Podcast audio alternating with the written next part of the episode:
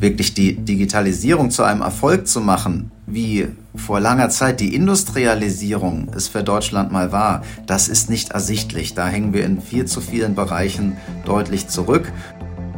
Aber wenn wir mal hochrechnen, bis wann wir eigentlich Glasfaser in Deutschland komplett ausgebaut haben werden, wenn wir so weitermachen wie bisher, dann kommen wir so ungefähr auf die äh, 70er Jahre dieses Jahrhunderts so gut 300 Informatiklehrer und Lehrerinnen pro Jahr aus. Das heißt, pro Schule kommt alle 100 Jahre mal ein neuer vorbei.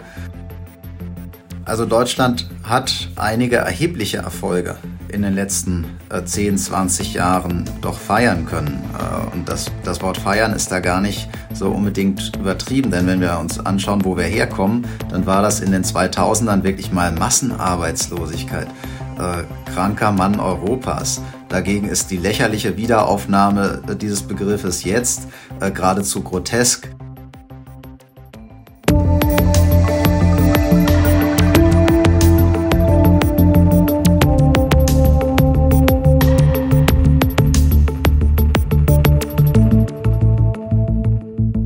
Hallo und herzlich willkommen zu Dig Deep, unserem Podcast mit Neuem aus der digitalen Welt. Und die digitale Welt, die verändert sich rasant. Wir haben das Thema Digitalisierung und die Auswirkungen schon oft diskutiert. Und ganz häufig haben wir auch Meldungen aus den Zeitungen gehabt. Wir werden hunderte von Jobs verlieren, der Arbeitsmarkt verändert sich, die Gesellschaft transformiert sich. Und wir mussten immer wieder mal korrigieren in den letzten Folgen und schauen, was ist denn tatsächlich passiert. Also die, der Pfad von Aufregung zu den tatsächlichen Veränderungen, der ist immer sehr schwierig abzuschätzen. Und wir freuen uns sehr, dass wir heute einen Profi dazu im Podcast haben, jemand, der am Institut für Arbeitsmarkt und Berufsforschung sich beruflich genau mit dieser Frage beschäftigt. Was passiert da eigentlich, wenn neue Technologien und Trends auf den Arbeitsmarkt treffen? Er leitet den Bereich Prognosen und gesamtwirtschaftliche Analysen am IAB. Wir freuen uns sehr, dass wir heute einen, der schon die aus seinen Top 40 unter 40 bekommen hat, heute bei uns haben. Hallo und herzlich willkommen, Professor Enzo Weber. Ja, grüße euch. Ich freue mich dabei zu sein. Hallo Enzo, super, dass du Zeit hast für uns. Sag mal, 40 unter 40, stimmt das überhaupt noch? Ich glaube, du bist vom Baujahr her schon ein bisschen über die 40 drüber gegangen. Äh, ja, ja, 40 äh, äh, unter 40, ähm, das stimmt nicht mehr, zumindest die 41 äh, nicht mehr. Irgendwann erwischt dieses Schicksal äh, nun mal jeden, ähm, aber jetzt muss ich mir halt Gedanken um die Ü40-Preise machen. Sehr schön. Und in den letzten Lebensjahrzehnten, ich glaube, so viel Bewegung wie in diesen letzten zehn Jahren haben wir alle noch nicht erlebt, oder? Wie hast du denn du die letzten zehn Jahre so erfahren bei dir? Naja, also vor allem so die letzten äh, dreieinhalb Jahre waren natürlich extrem ungewöhnlich. Wenn man sich dann das Jahrzehnt davor anschaut, zumindest für Deutschland, also die 2010er, die waren ja vielleicht ein bisschen weniger aufregend. Ähm, für andere Länder in Europa sicherlich mehr, aber jetzt seit 2020, da jagt natürlich eine Krise die nächste und die Transformation hat damit sowohl was das Digitale als auch was das Ökologische angeht, natürlich jetzt nochmal enorm Fahrt aufgenommen. Also das sind im Moment schon wirklich bewegte Jahre. Enzo, äh, die Transformation hat Fahrt aufgenommen. Wie, wie siehst du, also wenn ich daran denke, woher wissen wir das? Ja? Also gefühlt natürlich, aber habt ihr denn noch die richtigen Instrumente, diese aufgenommene Fahrt überhaupt zu beobachten? Also ich frage mich manchmal, ob wir überhaupt wissen, was gerade passiert. Haben wir die richtigen Daten? Haben wir die richtigen Informationen? Woraus speist du vor allen Dingen deine Informationen? Also wenn wir uns zum Beispiel anschauen, was in äh, Corona passiert ist, dann haben wir ja ganz umfangreiche Daten darüber, was wurde an zum Beispiel an Digitalinvestitionen getätigt, wie hat sich Arbeitsweise verändert, äh, wie hat sich virtuelle Arbeit ausgebreitet. All das ist, glaube ich, sehr gut gemessen. Ähm, und äh, genau das Gleiche jetzt in die, äh, in die ökologische Richtung. Also da kann man äh, die, die Investitionen, die Technologien, die Infrastruktur ja auch sehr gut nachvollziehen. Das heißt auf der anderen Seite wiederum nicht, dass das ausreicht, was gerade gelaufen ist. Also wir haben zum Beispiel beim äh, Digitalrat der BDA, wo ganz viele Digitalexperten und Expertinnen zusammenarbeiten, gerade ein Papier zur Bestandsaufnahme des digitalen Deutschland erstellt. Und äh, da schauen wir uns im Grunde Digitalisierung durch alle Bereiche an. Also wie läuft das in der Wirtschaft? Was ist mit den Startups? Wie ist es in der öffentlichen Verwaltung? Was ist mit der Infrastruktur? Was ist mit der Bildung und so weiter und so fort? Und was man da sagen kann, naja klar, es hat sich schon was getan. Also die Zeiten sind ja nicht stehen geblieben, aber insgesamt schneidet Deutschland da ziemlich mittelmäßig ab. Also man schafft es schon, irgendwie so einen Platz im Mittelfeld der Welt äh, oder zumindest der EU zu behaupten. Aber wirklich die Digitalisierung zu einem Erfolg zu machen, wie vor langer Zeit die Industrialisierung es für Deutschland mal war, das ist nicht ersichtlich. Da hängen wir in viel zu vielen Bereichen deutlich zurück. Also von daher, es hat zwar etwas Fahrt aufgenommen, aber das war eher krisenhafte Fahrt. Das war auch oft aus der Not und äh, Transformation systematisch voranzubringen, da brauchen wir noch einen ganz anderen Aufschlag. Oft wird ja, gerade wenn das dann national diskutiert wird, eher auf sozusagen die, die technische Infrastruktur abgezählt. Aber was du gerade sagst, äh, dass sich das durch alle Bereiche zieht, inklusive öffentliche Verwaltung, klingt ja mehr nach strukturellen Problemen. Was habt ihr denn da identifiziert als Hauptproblem, wenn es überhaupt ein einzelnes gibt? Ja, das, äh, das ist es gerade. Ein einzelnes gibt es nicht, sondern du sagst es genau richtig. Man braucht im Grunde den insgesamt Neustart. Und da reicht es nicht, auf die Technik zu schauen. Darauf haben wir natürlich auch geschaut. Also wie werden neue Technologien in Richtung Digitalisierung in der Wirtschaft eingesetzt? Da hat sich natürlich einiges getan. Also heute ist äh, KI nichts mehr, was irgendwie vom äh, Science-Fiction-Planeten kommt, sondern es gibt viele ganz konkrete Anwendungen in der Wirtschaft. Also selbstverständlich tut sich da was. Aber wenn man sich die Statistiken anguckt, alleine nun mal, äh, wie häufig in welchen Branchen Cloud-Lösungen und Cloud-Computing verwendet wird, dann findet man, naja, äh, in den meisten Branchen ist das weniger als ein Viertel der Unternehmen, die das überhaupt im Einsatz haben. Das ist jetzt nun mal die technische Sache. Auf der anderen Seite können wir sehen, naja, die Infrastruktur, die braucht es dafür natürlich auch. Jetzt sind wir in bestimmten Dingen gut, aber wenn wir mal hochrechnen, bis wann wir eigentlich Glasfaser in Deutschland komplett ausgebaut haben werden, wenn wir so weitermachen wie bisher, dann kommen wir so ungefähr auf die äh, 70er Jahre dieses Jahrhunderts. Äh, das könnte vielleicht ein bisschen spät sein. Es geht genauso um, um den öffentlichen Sektor. Also die, die Verwaltungsdigitalisierung, die ist häufig angekündigt. Jetzt diskutieren wir stattdessen wieder darüber, ob man nicht die letzten Mittel, die man dafür noch im Haushaltsplan hat, nicht auch noch streichen sollte. Ähm, genau das passiert nämlich gerade, obwohl nun mal die gesetzlichen Ziele, die man sich da gesteckt hat, allesamt nicht erreicht worden sind. Ähm, wir können weitermachen bei unserer Start-up-Landschaft, die sich zwar in Teilen toll entwickelt hat. Also wenn man zum Beispiel nach äh, Berlin guckt, das ist auch im internationalen Vergleich wirklich aller Ehren wert. Aber wenn man mal schaut, was kommt da eigentlich wirklich an internationaler Bedeutung und Reichweite dabei raus, dann ist das doch wieder ziemlich begrenzt. Aber Digitalisierung ist nun mal ein internationales Geschäft. Und zum Schluss muss man auf die, auf die Kompetenzen schauen, auf den Arbeitsmarkt. Ähm, denn das ist nun mal das Kapital, mit dem man äh, in, in der digitalen Transformation wuchern kann. Die kommt ja nicht von irgendwo her. Man hat ja keine Kiste, in der Transformation drin ist, die macht man auf und dann kommt die raus, äh, sondern die muss man ja über die Kompetenzen der arbeitenden Menschen auch machen.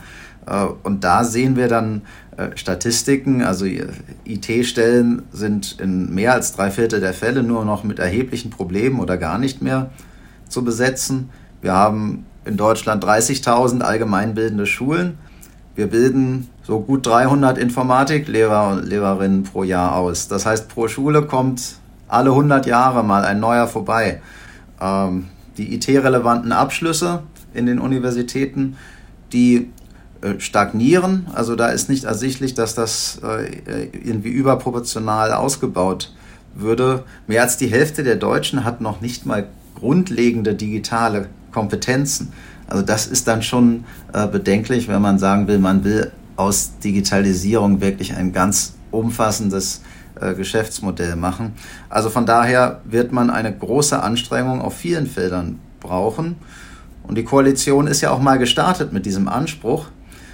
Aber leider hat man in vielen Fel Feldern doch das Gefühl, dass dieser Anspruch auch über die horrende Energiekrise, die dazwischen kam, irgendwo dann mal in den Mühlen ein bisschen verloren gegangen ist. Man wollte zum Beispiel mal Superabschreibungen für Digitalinvestitionen aufsetzen.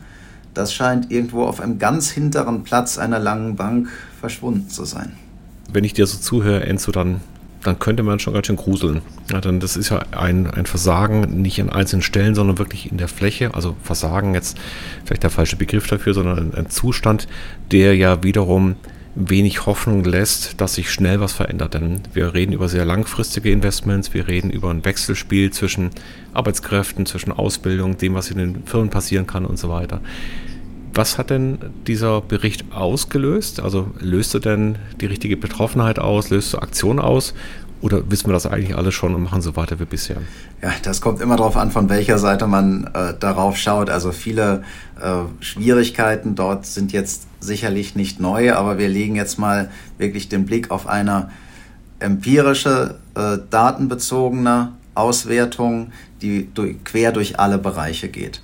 Ähm, und das zeigt dann schon nochmal ganz deutlich, dass man wirklich einen ganz umfassenden Ansatz braucht, um zu einer äh, äh, erfolgreichen Digitalisierungsstrategie zu kommen. Und dementsprechend hat das schon auch erhebliche Diskussionen ausgelöst und das wird auch weitergehen.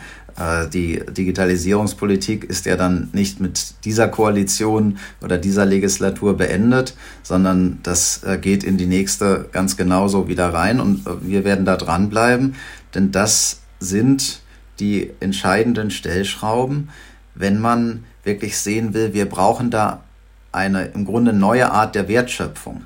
Also es reicht nicht irgendwie überall IT hinzustellen oder so, sondern es ist ein neues gesamtwirtschaftliches Geschäftsmodell, das wir aber natürlich als Deutschland auch so entwickeln müssen, wie es den deutschen Voraussetzungen entgegenkommt.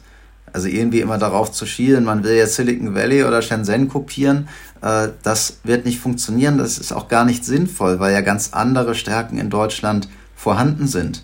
In der mittelständischen äh, Struktur, in der Qualifizierungslandschaft, die ja viel stärker auf äh, berufliche Bildung setzt und so weiter und so fort. Und dementsprechend muss das wirklich ein Programm sein, das sich durch alle Felder zieht. und ich bin eigentlich ganz zuversichtlich, dass schon noch einiges passieren kann. Denn man kann es ja auch mal umdrehen. Es ist ja immer so eine halb voll oder halb leer Diskussion. Also alles, was wir bisher erreicht haben, haben wir ja trotz dieser Mittelmäßigkeit geschafft.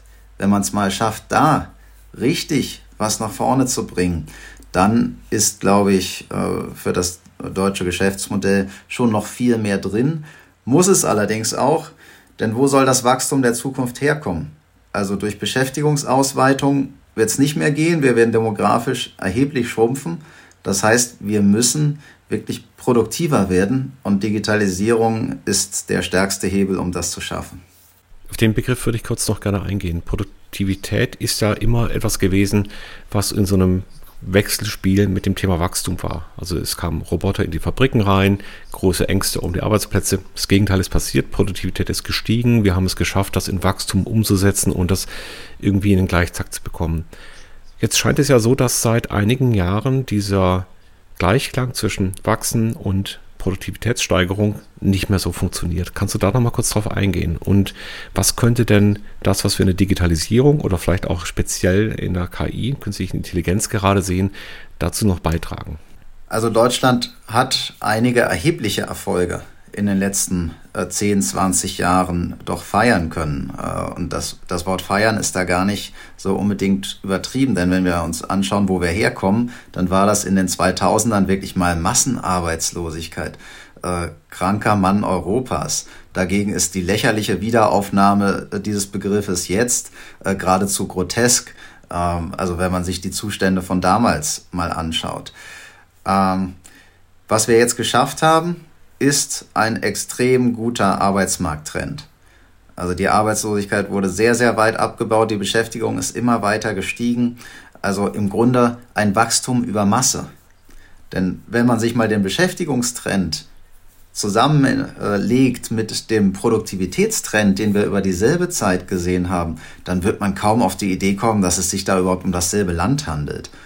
Also Beschäftigung äh, ist in Europa allen davongelaufen. Die Produktivität dümpelte so vor sich hin. Und das ist auch gar kein Wunder, wenn wir uns zum Beispiel anschauen, äh, dass wir einen Niedriglohnbereich von mehr als 20 Prozent des Arbeitsmarkts aufgebaut haben, wo einfach an äh, nachhaltiger Entwicklung, an beruflicher Entwicklung am Ende halt gemessen in Produktivität nicht besonders viel passiert. Das heißt, das ist die Konstellation aus der Vergangenheit und der Trend über Wachsen, über Masse, der ist halt zu Ende. Bis 2035 verlieren wir sieben Millionen Arbeitskräfte, einfach nur durch die demografische Alterung, weil die große Babyboomer-Generation rausgeht und die kleine Generation Z kommt nach. Da kann man zwar vieles ausgleichen, aber am Ende ist dieses Wachsen über Masse jetzt wirklich, äh, jetzt wirklich am Ende der Fahnenstange angekommen. Und dementsprechend muss man nicht nur technologisch ein anderes gesamtwirtschaftliches Geschäftsmodell verfolgen, sondern auch grundsätzlich von den Wachstumskräften her. Und dann kann man sich ja fragen, wo soll es herkommen? Naja, und da muss man doch sagen, das, was wir in den 2010ern gesehen haben, war, was Fortschritt angeht, jetzt mal abseits des Arbeitsmarktes, war vielleicht doch eher die Tippel-Tappel-Tour. Und wir brauchen jetzt aber mehr als Tippel-Tappel-Tour. Wir brauchen da große Schritte vorwärts und die Chancen sind ja da. Also wenn ich mich erinnere an die 2000er, äh, als ich in den Arbeitsmarkt mit meiner Generation eingestiegen bin, du meine Güte, das Zukunftsprogramm von Deutschland hieß da Agenda 2010. Agenda 2010 war, wir machen mal ein bisschen mehr Druck auf Arbeitslose, ähm, äh, damit wir irgendwie die Massenarbeitslosigkeit abbauen können. Das ist ja mal ein Zukunftsprogramm. Das ist jetzt nicht besonders attraktiv. Heute kann man KI einsetzen, heute kann man das fossile Zeitalter beenden. Was heute nicht alles geht an Chancen, das ist eigentlich wirklich Wahnsinn. Äh, wenn man die ergreift, dann glaube ich, haben wir Möglichkeiten in diesem Land, die der äh, doch immerwährenden Negativdiskussion, die man so hört, äh, ja völlig entgegenstehen. Was siehst du denn als mögliche DNA-Bestandteile, wenn, wenn wir nach vorne schauen? Also was kann Deutschland denn besonders gut, um sich da auf den Weg zu machen? Und wo könnte auch unsere, unsere Position in der Welt dazu sein? Was sind wir denn dann in den nächsten Jahren, wenn das gut gelingt? Also Deutschland konnte schon immer gut Hardware. Ähm, und jetzt können wir mal überlegen, was das für bestimmte äh, Transformationen bedeutet.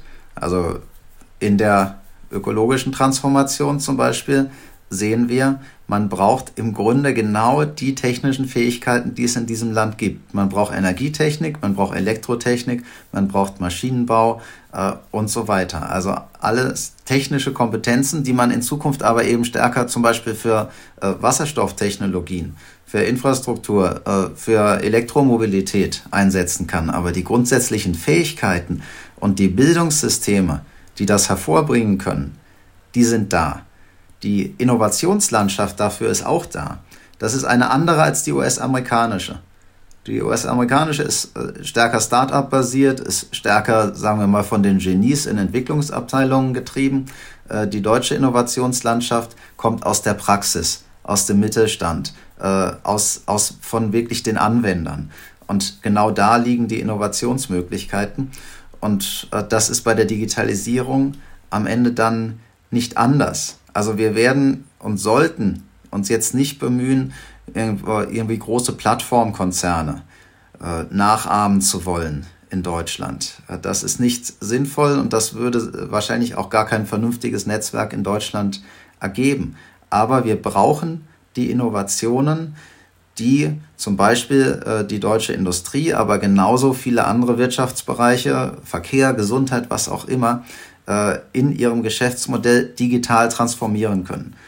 Das kann durch äh, Startups sein, in denen Deutschland, glaube ich, schon immer besser wird, aber wie gesagt, am Ende mehr Substanz äh, bieten muss, um international auch Bedeutung zu erlangen. Und das kann aber auch aus der bestehenden Wirtschaft kommen und diese Innovationsfähigkeit aus der bestehenden Wirtschaft, sowohl Konzerne als auch mittelständische Struktur, das ist etwas, das hat nicht jedes Land auf der Welt. Das muss man sozusagen nur noch auch wirklich äh, digital umsetzbar und wettbewerbsfähig machen. Dann kann das auch gut klappen. Vorhin hast du äh, das Stichwort genannt, äh, IT-Kräfte und dass wir gar nicht in der richtigen Geschwindigkeit die reinholen können. Ähm, mein Eindruck ist, dass zumindest mal in der öffentlichen Verwaltung, in der ich mich häufiger bewege, nicht nur durch den eigenen Job, sondern auch durch die Arbeiten, die ich da tue, ähm, dass äh, vielleicht an der Perspektive gerade auch das Problem hängt, dass man denkt, Digitalisierung geht immer über die IT-Fachkräfte und äh, übersieht, dass eigentlich sozusagen die, die Nutzung von Daten, der, der schlaue Einsatz von KI von den ähm, inhaltlichen Fachleuten passieren muss, um eine Trendwende herzustellen. Also Beispiel, wir haben in den letzten Wochen ähm, ein Fortbildungsprogramm mit, dem, äh, mit, mit den Archiven in Bayern durchgeführt und äh, haben die sozusagen auf ihre eigenen Daten mal gucken lassen, an die Hand genommen. Und da fiel der schöne Satz, ähm, wow, jetzt können wir ja, oder damit können wir ja Entscheidungen ganz anders treffen. Und äh, ich hatte so, es hat mich gefreut, dass Sie das so wahrgenommen haben, aber gleichzeitig auch ein bisschen bedrückt, weil ich dachte, ähm, wir haben wenig vorhanden, mit dem man wirklich die Leute jetzt schon am Arbeitsmarkt sind und in den Organisationen sind, entsprechend weiterbringt. Und wenn keine nachwachsen, muss das äh, in Richtung Weiterbildung passieren. Was, was werden da für Ideen diskutiert? Wie kann man sowas skalieren? Dass tatsächlich in der Breite die Mitarbeiter und Mitarbeiterinnen in der öffentlichen Verwaltung oder auch sonst wo mitgenommen werden können. Das ist genau der richtige Ansatz. Also äh, nur weil KI jetzt kommt, bedeutet das nicht, dass wir in Zukunft in großer Mehrheit alle Informatiker und Programmierer sein werden, sondern was passieren wird, ist, dass diese Technologien in bestehenden Jobs aufgenommen werden, von denen, die dafür inhaltlich richtig gut aufgestellt sind und dass man entsprechend deren Tätigkeiten anders prägt und dass man sie auch selbst prägen kann. Und das ist eine Erkenntnis, die nach einer langen Debatte über Digitalisierung und KI, glaube ich, entscheidend ist. Denn diese Debatte, die fing ja nun mal üblicherweise an mit, uns wird die Arbeit ausgehen durch KI. Mittlerweile diskutieren wir es ja anders. Mittlerweile diskutieren wir, um Gottes Willen, wir finden keine Leute mehr. Wann kommt denn endlich die KI? Vor Corona haben wir diskutiert, oh je, da kommt die KI, die wird uns die Arbeit wegnehmen. Das ist auch schon ein ziemlicher äh, Einschnitt, der sich da getan hat. Aber unsere Studien haben ja früh gezeigt, nein, es wird uns nicht die Arbeit ausgehen. Diese, auch dieser digitale technische Fortschritt senkt nicht den Arbeitskräftebedarf in Summe, weder gesamtwirtschaftlich noch, noch auf betrieblicher Ebene. Ähm, natürlich kommt häufig dann das Argument, das wir ja alle kennen, ja, aber diesmal ist doch anders. Diesmal ist anders. Jetzt kommt die Singularität. Die Technologie ist doch diesmal so schlau, die wird uns jetzt den Rang ablaufen. Und das stimmt auch, diesmal ist auch anders. Der Punkt ist nur, es war jedes Mal anders in der Vergangenheit. Jede technologische Welle war auch von ihrer Qualität her grundsätzlich anders als die vorherige. Und dementsprechend gab es diese Revolution auch schon häufiger und auch diesmal ist wieder anders. Wir haben zum Beispiel in den 2010ern vor allem diskutiert, Digitalisierung schlägt vor allem in der Mitte zu. Also bei den mittelqualifizierten Jobs, da wo viele Routinetätigkeiten äh, da sind, nehmen wir mal äh, Verwaltung, äh, Buchhaltung, äh, nehmen wir das äh, Steuern von Maschinen, Bearbeiten von Material und so weiter. Und äh, das stimmt da auch. Jetzt sehen wir aber bei KI, ja, das ist schon anders. Denn jetzt geht es auch an die Mediziner, jetzt geht es an die Rechtsanwälte, jetzt geht es an die Journalisten und so weiter. Das heißt, die Maße, welche Tätigkeiten automatisierbar sind, die zeigen jetzt, gerade bei den höher qualifizierten Jobs, ist da vielleicht sogar mehr zu machen mit KI als bei den niedriger qualifizierten Jobs. Die Frage ist jetzt, sollten wir jetzt sagen, oh je, oh je, jetzt erwischt es auch noch die Akademiker? Oder sollten wir vielleicht lieber mal sehen, dass dieses Erwischen gar nicht die richtige Perspektive ist, sondern dass es jetzt darum gehen wird, diese Technologien einzubeziehen in die Jobs und dann zu schauen, welche, äh, welche Kompetenzen braucht man eigentlich dafür, um mit diesen Technologien effektiv arbeiten zu können. Und da zeigen unsere Studien, das sind dann Kompetenzen, die wirklich über den Tellerrand hinausgehen. Also zum Beispiel die Anforderungen an die Fähigkeit zur Selbstorganisation der inhaltlichen Flexibilität, allgemeine Kompetenzen in Richtung Kommunikationsfähigkeit, in Richtung Abstraktionsfähigkeit, in Richtung Lernfähigkeit. Natürlich auch IT-Kompetenzen, das ist keine Frage. Aber KI ist bei weitem mehr als der nächste IT-Kurs, den man vielleicht äh, belegen muss. Und das zeigt aber zugleich auch wieder eine extrem positive Perspektive. Denn Automatisierung der Vergangenheit, das war häufig so aufgebaut, naja, da kam eine Technologie, deren Regeln musste man irgendwie erlernen und dann konnte man das irgendwie bedienen, wenn man äh, dem gerecht geworden ist und dem gefolgt ist. Wenn man die Kompetenzen für den Einsatz von KI dagegen erlernt, dann wird man in die Lage versetzt, die eigene Tätigkeit zu prägen, das eigene Tätigkeitsfeld so zu gestalten, dass man selbst damit effektiv arbeiten kann. Und das ist eine so positive Perspektive. Man muss nicht hinterherlaufen, sondern man braucht nur die Kompetenzen, um souverän mit der eigenen Tätigkeit umzugehen. Dass man da, glaube ich, in der Qualifizierung schon einen erheblichen, auch motivatorischen Hebel hat, um nach vorne zu kommen. Ähm, entscheidend ist dann aber, in den Einzelfällen wirklich auch ranzukommen. Denn KI, äh, machen wir uns nichts vor, also KI, äh, das ist für viele etwas völlig Abstraktes, nicht Greifbares. Und die wenigsten Menschen können sich auch nur im entferntesten vorstellen, dass sie mit sowas irgendwie arbeiten können oder gar mithalten oder das sogar äh, gesteuert einsetzen. Von daher kommt es wirklich darauf an, in der Breite, in den einzelnen Fällen auf die Mitarbeitenden zuzugehen, ganz konkret die Anwendungsmöglichkeiten zu zeigen, ganz konkret zu zeigen, okay, in Richtung welcher Kompetenzen geht es, wie können wir das hier machen. Und wenn Menschen dann erstmal Lunte riechen und sehen, wie sie da vor den Trend kommen können, in dem Moment hat man gewonnen. Wenn man immer nur hinterherläuft, äh, dann werden die Bretter irgendwann immer dicker. Die meisten Menschen ohne abgeschlossene Berufsausbildung sagen zum Beispiel, ich mache keine Weiterbildung, weil ich das Lernen nicht mehr gewohnt bin. Wenn ein Brett erstmal so dick geworden ist, dann ist es schwierig. Das heißt wirklich kontinuierlich proaktiv dranbleiben und jetzt, um äh, zur abschließenden Antwort auf deine Frage zu kommen, genau das ist es. Äh, reaktive Qualifizierungspolitik ist auch wichtig, dann, wenn es notwendig ist, äh, weil Menschen abgehangen wurden. Aber man gewinnt Transformation nicht mit reaktiver äh, äh, Qualifizierungspolitik, sondern mit proaktiver Qualifizierungspolitik. Ähm, denn wenn ich immer nur alle rette, die sich hinten dann am Wagen gerade noch so festhalten können, dann wird vorne den Wagen niemand mehr ziehen. Aber genau das bräuchte ich, wenn ich Transformation umsetzen will. Ganz tolles Bild, Enzo. Und ich glaube, das spiegelt auch bei mir sehr stark wieder, wie ich selber auf dieses Thema KI reagiert hatte. Denn das war für mich eine unfassbare Demokratisierung von, von Wissen, von Fähigkeiten, weil ich auf einmal Dinge tun konnte, gerade im Programmierkontext zum Beispiel oder bei Wissensfragen, die vorher völlig unzugänglich waren. Wenn ich nach draußen schaue, muss ich aber auch sehen, und dann nehme ich mal mein Lieblingszitat für dieses Jahr, wo eine Anwohnerin hier um die Ecke äh, dann in einem Interview sagt im Fernsehen, ja, für Zukunft bin ich gar nicht so. Ja, also wo noch eine sehr große Angst davor ist, Dinge zu verändern. Und es war doch so schön in den letzten 20 oder auch 50 Jahren.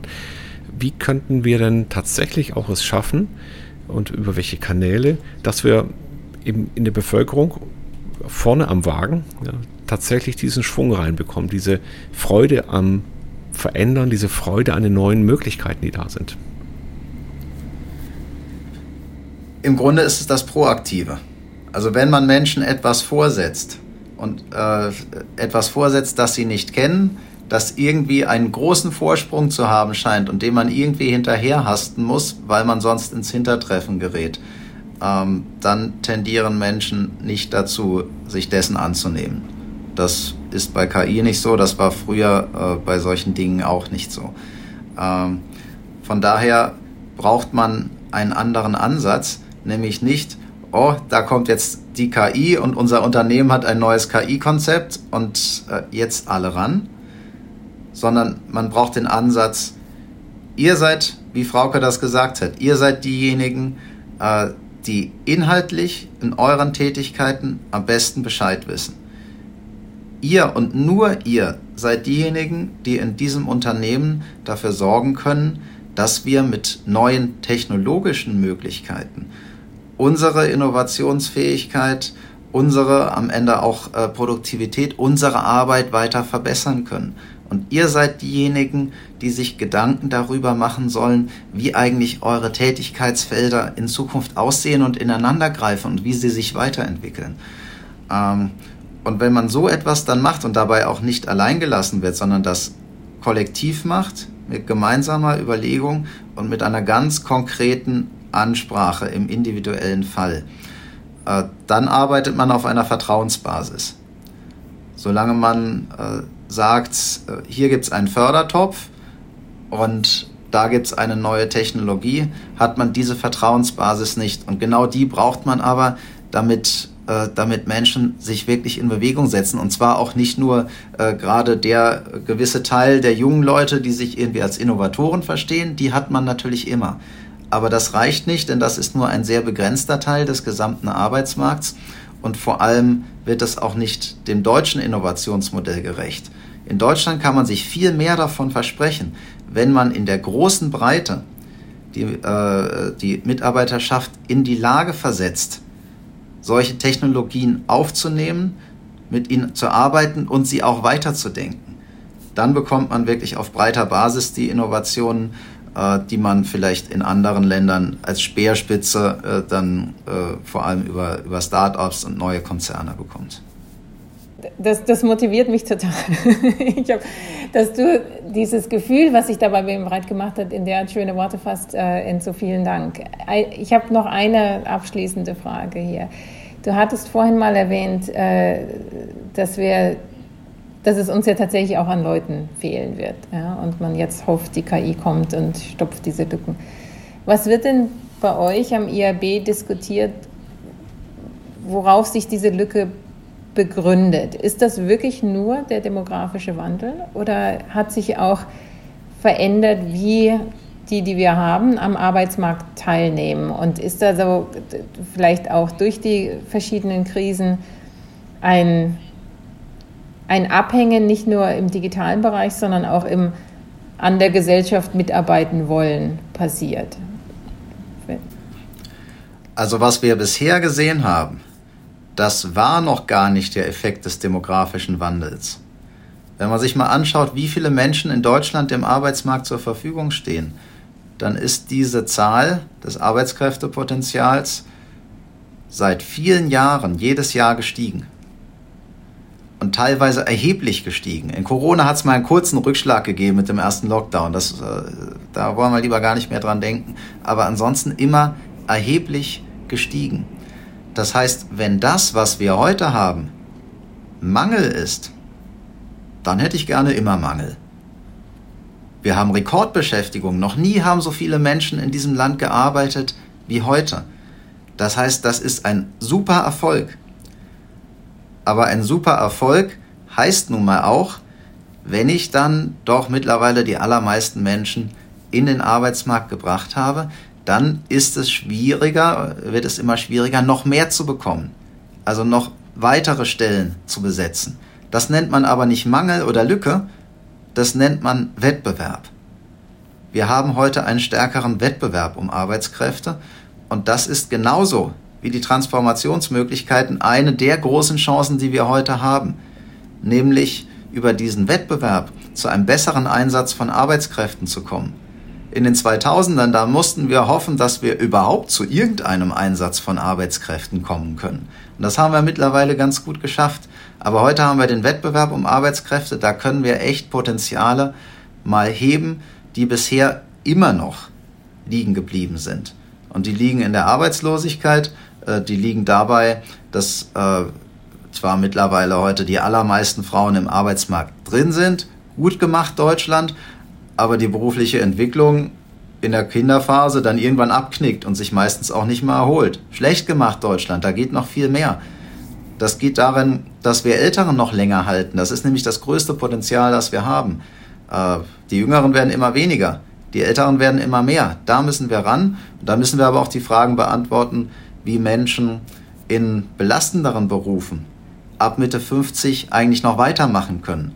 Also mit welchen technologischen Möglichkeiten, in welchen, äh, äh, in welchen Tätigkeitsprofilen sollen Menschen, die nicht so wie wir als äh, Professoren gearbeitet haben und eh nie vorzeitig in Rente gehen, sondern Menschen, äh, die, äh, die Dachdecker waren oder Maurer oder Busfahrerin oder was auch immer.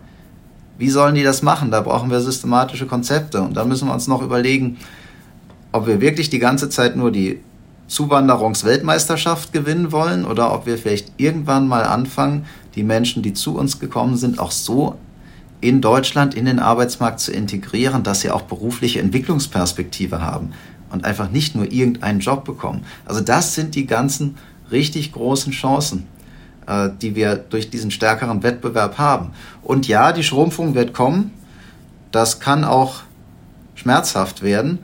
Aber wer all diese gesellschaftlichen Verbesserungen über Wettbewerb heben kann, dem wird das nicht wehtun. Äh, von daher bin ich eigentlich auch, was den demografischen Wandel angeht, recht zuversichtlich, dass wir am Ende, was Wirtschaft und was Gesellschaft angehen, mehr statt weniger dabei rausholen werden. Enzo, jetzt habe ich endlich verstanden, warum du dich Makroökonom nennst.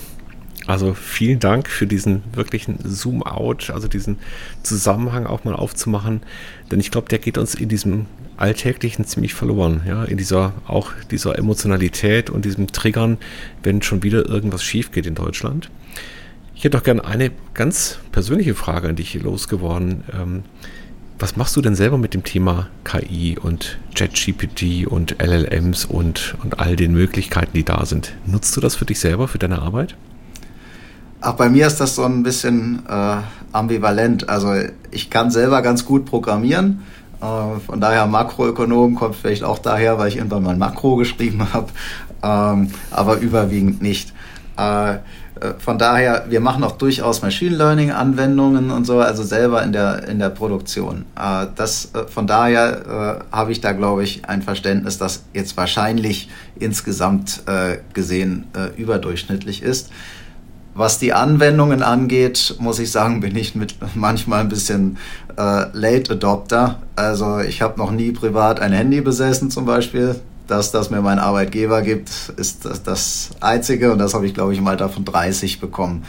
Ähm, mit über 40 bin ich mittlerweile in sozialen Netzwerken angekommen, bin ich eigentlich auch ganz äh, stolz darauf.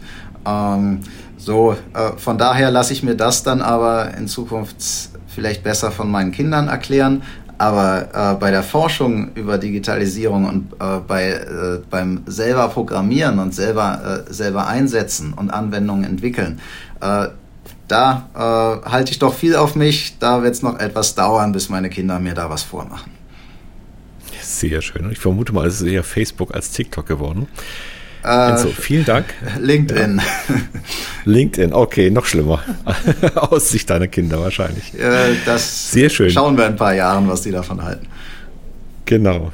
Wunderbar. Vielen Dank für diesen tollen Überblick und auch die positiven Botschaften, die, das möchte ich nochmal hervorheben, denn wir sind es ja gewohnt, dass wir uns selber auch tatsächlich gerade ganz am Boden liegend sehen.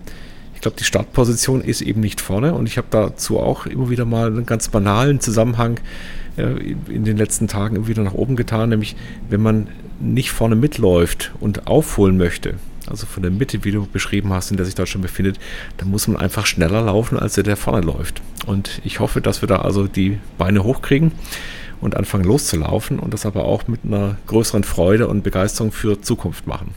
Danke, Enzo. Danke auch von mir. Ich danke euch. Alles Gute und macht weiter so.